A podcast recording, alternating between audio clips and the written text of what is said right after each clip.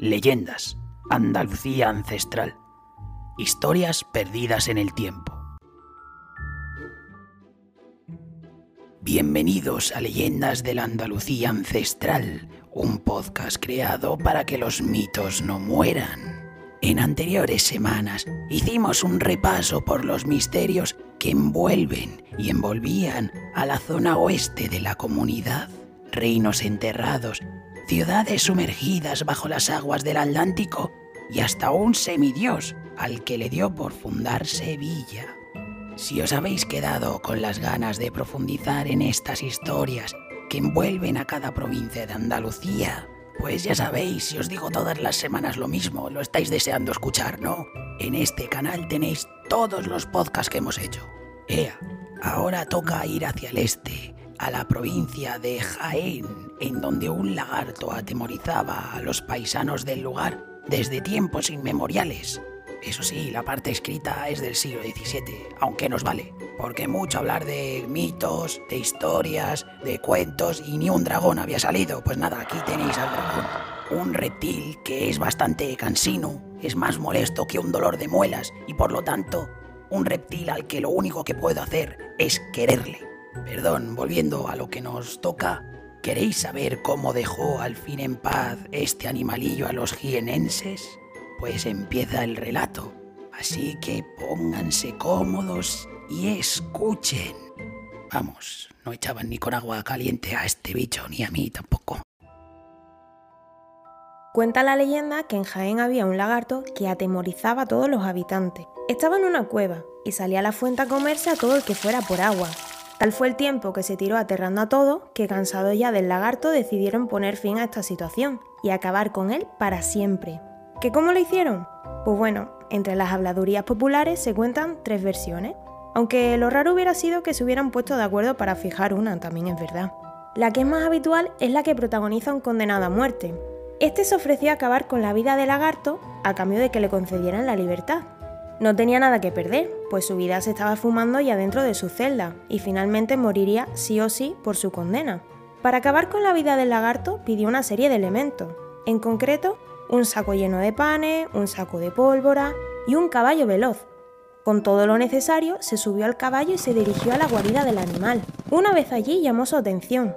Como si de Hansel y Gretel se tratase, empezó a dejar pan en el camino, pero no con la intención de recordar la ruta, todo lo contrario, para engatusar a la bestia y dirigirla hasta su muerte.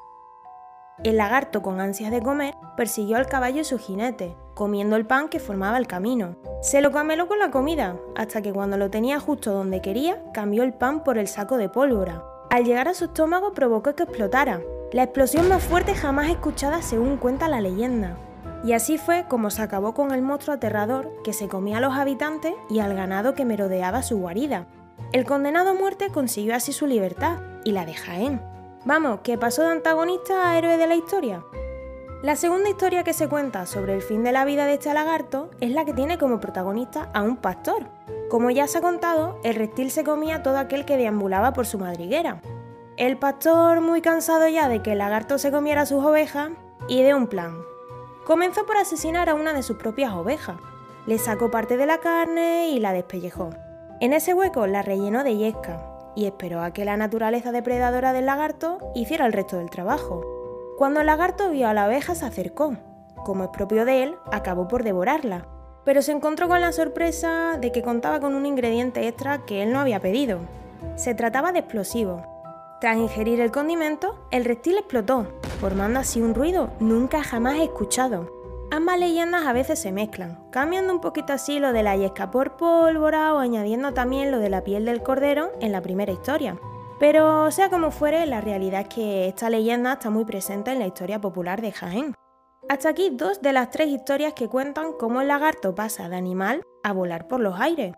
Para conocer cómo y quién venció al reptil en la última de las versiones de la leyenda, puedes consultar el artículo linkeado en la descripción. ¡Ay! Pobrecillo, te encariñas con el bicho y hace ¡BUM!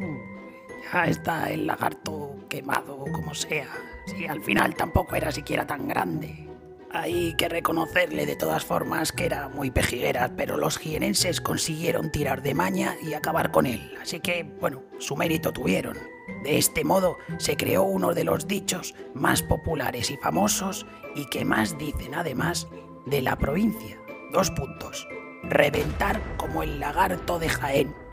Así que ya sabéis, podéis empezar a utilizar esta expresión y si alguien os pregunta, les contáis nuestra historia, o mucho mejor, les invitáis a que lean el artículo en nuestra web españafascinante.com, ya os la tenéis que conocer, o a que nos sigan en este canal, y así os marcáis un tanto. Otra semana más, poniendo todo en bandeja, pero bueno. El caso es que de Jaén nos vamos a Málaga, esta vez dejamos atrás a los lagartos asesinos, que dicho así suena a película de serie B de esas que ponen a las 3 de la mañana, pero seguimos con más muerte. Hay que esperar, pero como sabéis, os damos una pista a ver si adivináis de qué vamos a hablar. Érase una vez un rey perdido, pero literalmente, perdido en una selva. Ya está, esa es la pista. Si te ha gustado la historia de este lagarto tan majo, suscríbete a nuestro canal de YouTube y activa la campanita para disponer de más contenido. También estamos en Spotify, iVoox, redes sociales y en la página web españafascinante.com.